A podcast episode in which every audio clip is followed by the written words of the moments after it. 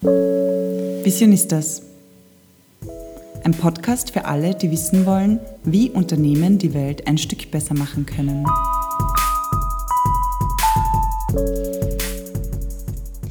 Hallo und herzlich willkommen zur zweiten Folge vom Visionistas Podcast. Mein Name ist Stefanie Summerauer. Und mein Name ist Anna Oberdorfer und wir sind eure Hosts. Ja, schön, dass du wieder eingeschaltet hast. Falls dir dieser Podcast gefällt, drück doch gleich auf Abonnieren. Und wir freuen uns auch immer über deine Gedanken zum Podcast. Also du findest uns auf Instagram unter die Underline Visionistas. Schreib uns doch einfach eine Nachricht.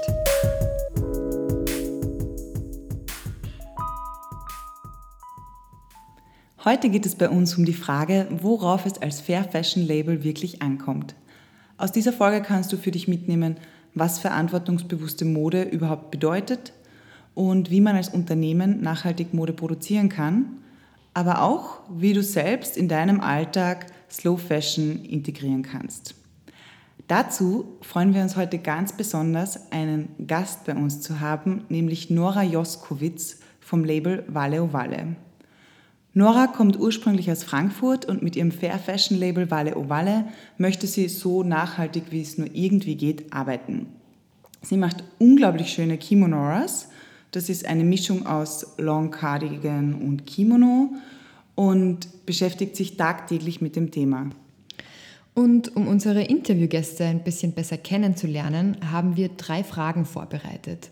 Und jetzt geht's gleich los mit unseren drei Fragen an die liebe Nora.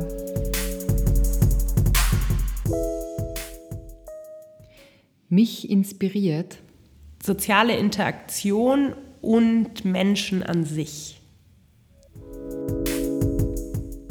Meine größte Vision ist, vorzuleben, dass Mode fair, stylisch und ökologisch vertretbar sein kann und konventioneller Mode in nichts nachsteht.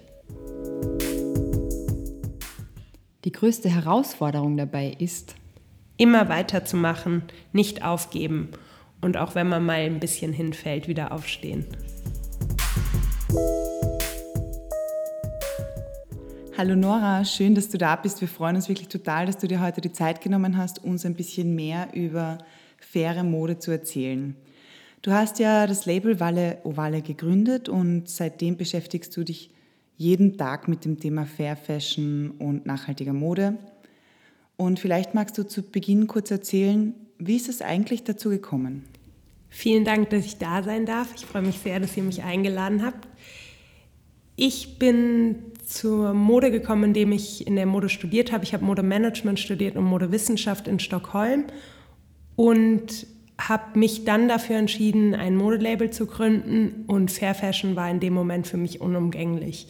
Ich beschäftige mich seit vielen Jahren mit der Mode, auch aus Stylegründen, weil mir Mode einfach am Herzen liegt und habe mich auch immer mit den Missständen beschäftigt, wusste aber nicht, wie diese zu umgehen sind, weil die Mode einfach jahrelang keinen Ausweg kannte und der, das Segment von fairer Mode auch einfach nie mit dem Style, den ich hatte, übereingestimmt hat.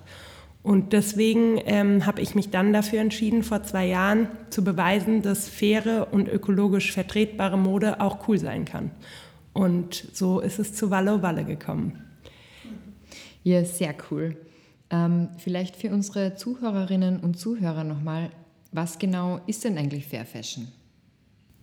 Das ist äußerst schwierig zu beantworten, denn Fair Fashion ist kein geschützter Begriff. Unter Fair Fashion haben sich Labels gegründet, die einen anderen Zugang zur Mode haben. Die sagen, uns ist es wichtig, dass die Mode nicht von Kindern genäht wird, dass sie unter ethischen Bedingungen hergestellt wird und viele oder einige davon haben sogar den Anspruch, dass sie auch noch ökologisch korrekt, also die Fasern, ähm, die in, diesem, äh, in dem Prozess äh, hergestellt werden, auch keine, keinen Wahnsinn für die Natur darstellen. Da aber Fair Fashion, wie gesagt, kein geschützter Begriff ist, ähm, ist es nicht so klar, was genau Fair Fashion ist. Ich verstehe darunter, dass ich meine, mein, äh, meine Faser kenne, ähm, dass die Herstellung ethisch ist und auch, dass Slow Fashion betrieben wird. Das heißt, ich äh, hau nicht zwölf Kollektionen oder 24 im Jahr auf den Markt, sondern ich versuche nur mit zwei Kollektionen im Jahr zu arbeiten, so wie auch alle anderen Fair Fashion Labels, die sich wieder besonnen haben auf zwei Kollektionen statt wie Fast Fashion oder Super Fast Fashion auf 12 bis 24 Kollektionen im Jahr. Oh wow, 24 Kollektionen. Das ist äh, unglaublich viel. Vielleicht kannst du kurz erläutern, wie kommt es zu sowas und wer braucht so viel überhaupt? Und vielleicht am wichtigsten, was bedeutet das für die Umwelt? Also um ganz kurz zu erklären, was da passiert ist. In der Mode war es schon lange so, dass immer eine Erneuerung kam. Also das heißt, auch früher hat die Mode davon gelebt, dass sie immer wieder im Kreislauf gelaufen ist, aber immer was Neues dazu kam und was anderes weggebrochen ist. Das wohnt der Mode inne.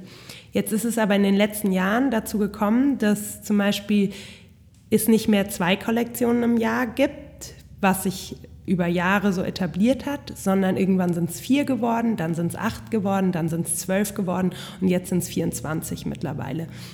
Der Grund dafür ist auch, dass es zu einem Erlebnis geworden ist, shoppen zu gehen. Das heißt, wir gehen auf eine Einkaufsstraße, gehen in ein Kleidungs Bekleidungsgeschäft und wollen da drin immer was Neues sehen. Und wir wollen auch, also die, die Hersteller wollen dass die Kundinnen immer wieder kommen. Das heißt, sie müssen auf der Fläche immer wieder neue Ware haben. So ist es zu 24 Kollektionen im Jahr gekommen. Diese sind natürlich äh, verursachen eine riesige Masse und eine schlechte Qualität, weil kein Mensch braucht im Endeffekt auch eine gute Qualität von etwas, was ich nur drei bis fünfmal trage. So haben wir aber riesige Berge an Kleidung, vor denen wir jetzt stehen. Und das führt natürlich zu wahnsinnig viel weiteren Problemen, wie man sich vorstellen kann. Ja, absolut. Es ist so arg. Also ich habe letztens wo gelesen, es sind ungefähr 80.000 Tonnen Kleidung im Jahr, allein in Österreich, das weggeworfen wird. Also es ist wirklich unglaublich. Ähm, aber ich finde halt auch gerade die Nachhaltigkeitsbewegung, die in sehr vielen Branchen spürbar ist, erlebt gerade in der Mode irgendwie einen großen Hype. Was glaubst du, woran das eigentlich liegt? Also ich glaube, es gibt zwei Punkte. Und zwar erstens ist es so stark, weil es ein Trend ist. Nachhaltigkeit ist ein Trend und die Mode ist natürlich die erste Instanz, die auf den Trend aufspringt. Das heißt, in den letzten Jahren hat sich das so etabliert, nicht nur weil äh, es auch wichtig ist und es immer mehr Menschen gibt, die da eine, äh, dagegen strömen wollen sozusagen, sondern auch, weil es einfach ein Trend ist. Und auf der anderen Seite ist es ja so, dass die Mode sozusagen der dankbarste Mechanismus für einen Überkonsum ist, weil sie lebt davon, dass sie sich immer wieder erneuert. Wenn ich also den großen Kapitalismus lebe und immer wieder mehr Produkte auf den Markt bringen will, dann ist die Mode das, was am meisten das an sich zieht. Erneuerung, neue Produkte, Wegwerfprodukte. Und vermeintlich haben wir das Gefühl zu so einem Kleidungsstück, dass es nicht viel Wert hat. Und die Industrie hat es geschafft, das auch noch im Preis abzubilden und T-Shirts für drei Euro zu, äh, zu produzieren auf die Kosten von anderen. Aber es ist da in unserer Gesellschaft und es wird akzeptiert. Und damit haben wir natürlich das Schlamassel. Mhm. Äh, voll. Aber es ist ja so, wir sehen selber immer wieder und viele unserer Zuhörerinnen und Zuhörer wahrscheinlich auch, da gibt es so viele verschiedene Angebote, wo drauf steht, nachhaltige Mode, fair produziert. Zum Beispiel auch, gerade vor kurzem bekommen wir eine ähm, Instagram-Ad, die zum Beispiel sagt, ja, unsere kleine Schneiderei geht Konkurs, ähm, wir haben das nicht überlebt mit der Krise, bitte unterstütze uns. Und dann geht man drauf und man findet irgendwie raus, okay, es ist gar keine kleine Schneiderei, es ist irgendeine ein, eine Scheinfirma und so weiter. Aber lange Rede, kurzer Sinn, die Frage ist, wie kann man eigentlich sicher gehen, dass man die Richtigen unterstützt und dass man nicht dann genau das Gegenteil bewirkt von dem, was man eigentlich will, wenn man faire Mode kaufen möchte? Also ich glaube, für nachhaltigen Konsum gibt es nicht die eine Lösung, sondern es heißt immer ein Bewusstsein, was brauche ich eigentlich und dann ein Auseinandersetzen mit dem, was ich kaufe. Wenn ich jetzt nachhaltige Mode kaufen will, dann würde ich als Konsumentin mir anschauen, wer, woher kommt das Unternehmen, was macht das Unternehmen, wer führt dieses Unternehmen und ich würde mir einfach anschauen, welche Faser wird dafür verwendet. Ich weiß, es ist sehr viel verlangt von den Konsumentinnen, in der heutigen Zeit, wo Greenwashing einfach immer größer wird, wo Konzerne wie HM sich nachhaltig äh, titulieren, weil sie ähm, eine Jeans in einem Sortiment von Millionen Teile aus Biobaumwolle anfertigen und das groß ähm, irgendwie auf, ihr, auf ihre Plakate schreiben, da ist es einfach schwierig ich würde persönlich mich trotzdem mit, wo wird es produziert, also wer, wer nimmt, übernimmt die Verantwortung und aus welchem Material ist das hergestellt. Gut, das heißt, einerseits sagst du, ähm, man soll sich einmal fragen, brauche ich überhaupt etwas? Und andererseits empfiehlst du, sich anzuschauen, wer ist der Hersteller, die Herstellerin und aus welchem Material besteht das überhaupt, was ich kaufen möchte. Jetzt hast du selbst gesagt, Konzerne wie HM setzen auch zunehmend auf Bio-Baumwolle. Und ich frage mich da immer, muss man das so kritisch sehen? Ich meine, du siehst das auch sehr kritisch. Oder kann man einfach sagen, das ist vielleicht ein erster Schritt in die richtige Richtung? Wie siehst du das? Ich glaube, auch da gibt es zwei Aspekte. Auf der einen Seite ist es natürlich besser, wenn HM sich um die Fasern kümmert und nicht mehr so viel Mischgewebe benutzt, reine Fasern benutzen würde, ähm, auch auf nachhaltige Stoffe wie Tencel oder Biobaumwolle umsteigt. Ja, und trotzdem stehen wir im Konflikt zu den Massen, die sie produzieren. Ein Fast Fashion oder Super Fast Fashion Unternehmen wird niemals nachhaltig einfach absolut nachhaltig agieren können, weil sie eine Masse produzieren, die kein Mensch auf dieser Welt braucht. Das heißt, wir haben viel zu viel Ware. Und dieser Output, der da entsteht, der drückt nicht nur auf den Markt, sondern der drückt danach auf unsere Müllberge und auf die, auf die ganzen Schritte, die danach passieren. Mhm. Voll. Frage ist auch, ähm, wie lässt sich das verhindern? Und da ist immer wieder die Rede von Kreislaufwirtschaft. Und da poppt auch oft der Begriff Cradle to Cradle auf. Kannst du uns vielleicht kurz erläutern, was das genau bedeutet? Cradle to Cradle bedeutet, dass wir einen zirkulären Prozess haben. Das heißt, wenn wir ein Produkt herstellen, dann ist dieses Produkt niemals, fällt niemals aus dem Kreislauf heraus. Wir geben es oben rein, es hat einen Lebenszyklus und am Ende des Lebenszyklus wird es oben wieder in den Kreislauf eingegeben. Ein geschlossener Kreislauf, der dafür sorgt, dass wir keine Abfälle haben, die wir nicht verwerten können, dass wir im besten Fall auch noch alle Dinge, die wir da reingegeben haben an Energie, auch wieder nutzen können oder an an, ähm, ich, mir fällt jetzt zum Beispiel Tencel als Faser ein, das ist eine Zellulosefaser, die aber in der Herstellung immer wieder die gleichen, es sind Laugen, keine direkten Chemikalien, aber es sind Laugen, immer wieder nutzen kann. Das heißt, in dem Herstellungsprozess kann ich 99 Prozent von den, von den Laugen, die ich dafür genutzt habe, wiederverwenden. Und so sorgen wir dafür, dass wir keine Produkte haben, die am Ende verbrannt werden müssen, in an, auf anderen Kontinenten landen und da Industrien zerstören und so weiter und so fort. Da ist ja ein riesen Rattenschwanz dran. Mhm. Das klingt jetzt, ähm, sage ich mal, für mich als Laie sehr komplex und sehr facettenreich. Also du sprichst ja auch an sozusagen den gesamten Kreislauf vom Material bis zur Färbung und so weiter. Und da frage ich mich oft so, ist das überhaupt möglich, jetzt zum Beispiel in deiner Situation mit einem jungen Label als Gründerin, das alles zu beachten und alles umzusetzen? Wie geht sich das aus? Ähm, sehr komplexe Frage auch. Es ist, es ist mein Glück, dass ich in der Mode studiert habe und mich tatsächlich auskenne. Die Umsetzung ist trotzdem eine Kunst, weil in dem Moment, wo der Anspruch bei mir so hoch liegt und der ist nun mal da, weil ich alles oder nicht alles, aber weil ich sehr viel darüber weiß, ähm, habe ich natürlich auch einen wahnsinnig hohen Anspruch dem Label und mir selbst gegenüber. Und ich glaube, dass aber genau das auch meine, mein USP ausmacht ich glaube, mir wird vertraut in dem, was ich sage, weil die Menschen, meine Kundinnen und Kunden wissen, dass sie mir vertrauen können. Und ich glaube, dass ich sozusagen nicht nur Mode verkaufe, wo jeder nachschauen muss, sondern wenn man sich mit mir auseinandersetzt, bekommt man sehr schnell ein Gefühl dafür, dass man mir als Unternehmerin vertrauen kann. Und dem gerecht zu werden, ist natürlich dann eher eine persönliche Frage, weil ich diesen, mit diesem Druck umgehen muss und auch lernen muss, dass für die Unternehmung es auch manchmal heißt, Kompromisse zu machen. Und dann ist die Frage, wie weit dürfen diese Kompromisse gehen?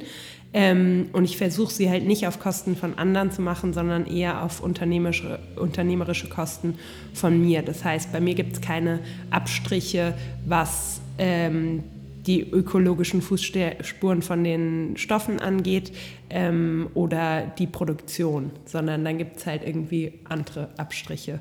Aber die Grundpfeiler müssen grün sein, weil sonst könnte ich nicht verkaufen, was ich tue.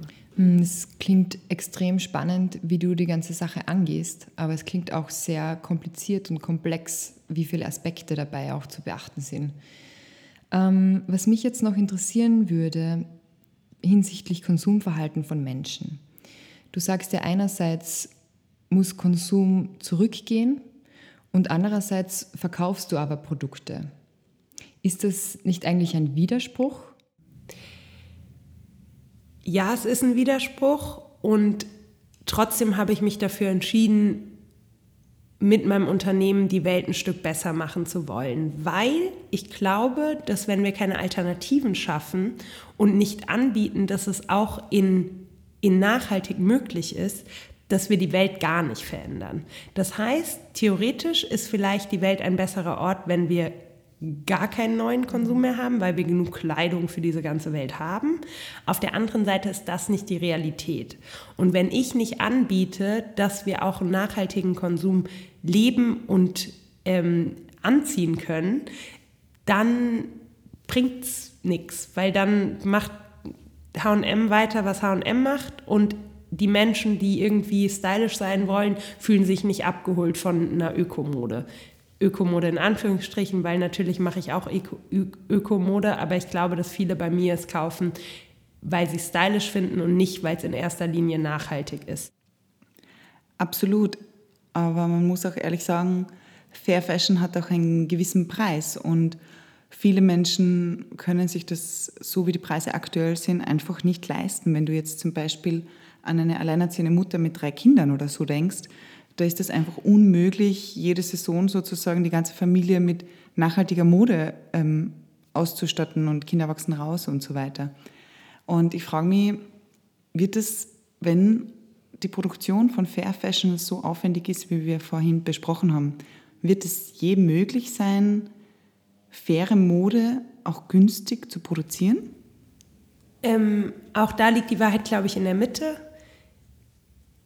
Auf der einen Seite sind die Preise, die wir im Moment bei Fast- und Superfast-Fashion-AnbieterInnen sehen, einfach nicht real. Also es gibt kein T-Shirt für 5 Euro. Das gibt es nicht. Das existiert nur auf dem Markt. Das ist eine Illusion, dass das existiert. Es existiert immer unter schweinischen Bedingungen, wenn ich das so mhm. sagen darf. Das ist ein Preis, an den wir uns gewöhnt haben, der nicht real ist. Also in meiner Welt ist der nicht mhm. real, weil ich würde so nie produzieren lassen und ich würde das Material nie kaufen. Na klar, so. es geht sich ja nicht aus, wie willst du ähm, eine Schneiderin bezahlen, wie willst du Material bezahlen und so weiter, damit das am Ende nur 5 Euro kostet.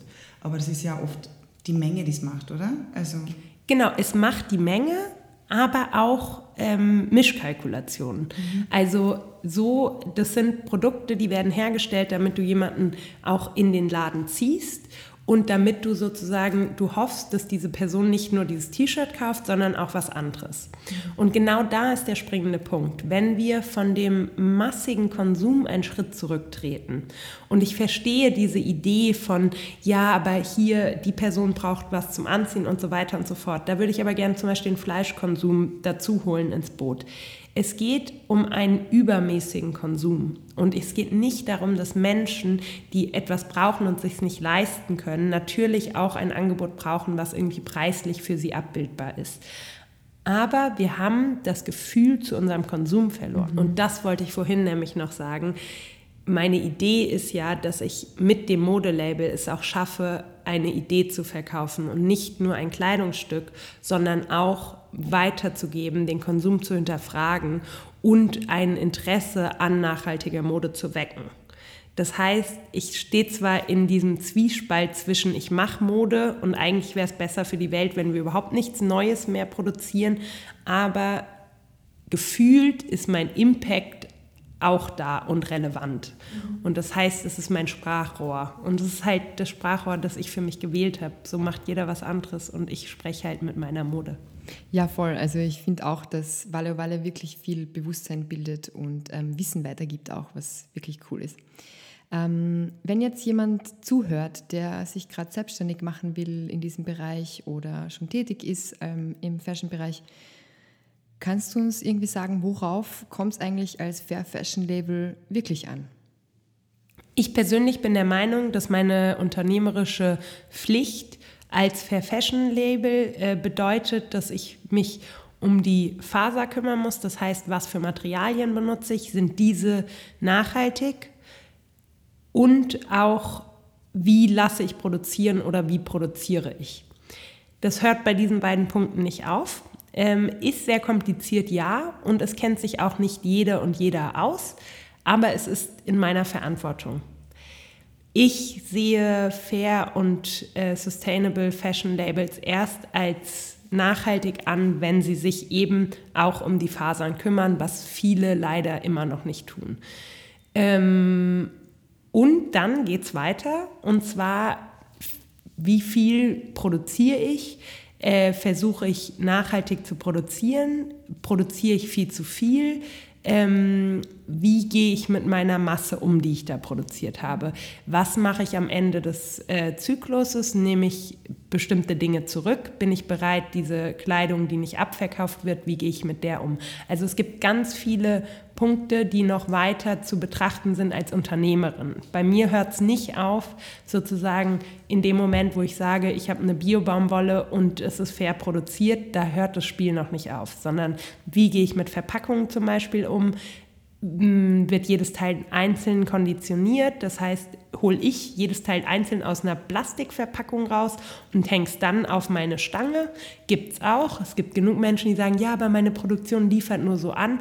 Was tust du dagegen? Kämpfst du den Kampf? Weil es mhm. ist ein Kampf. Wir leben in einer Welt, die will so weitermachen, wie sie bisher das schon tut. Mhm. Es ist jeder Schritt der Änderung.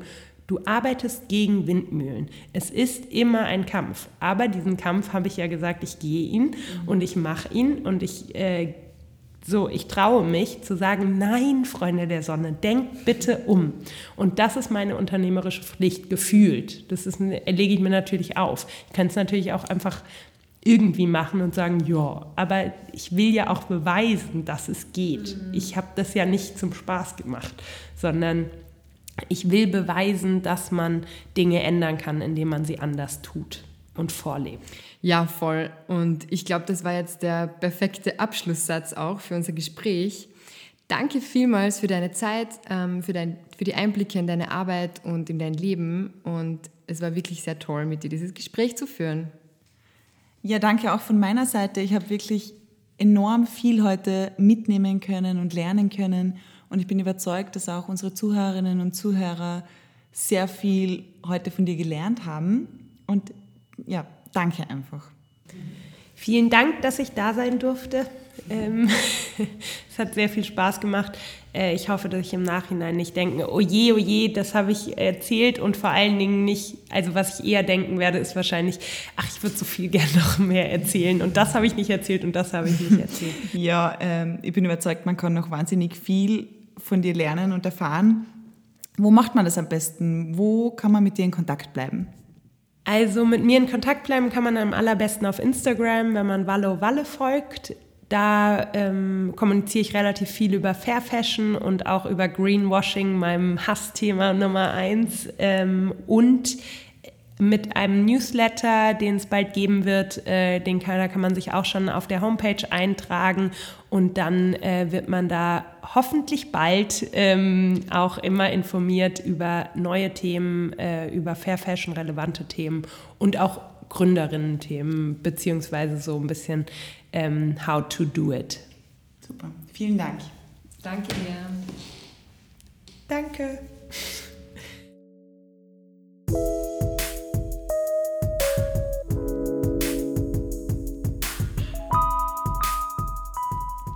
Hey, danke fürs Zuhören. Hat uns voll gefreut, dass du wieder dabei warst beim Visionistas Podcast.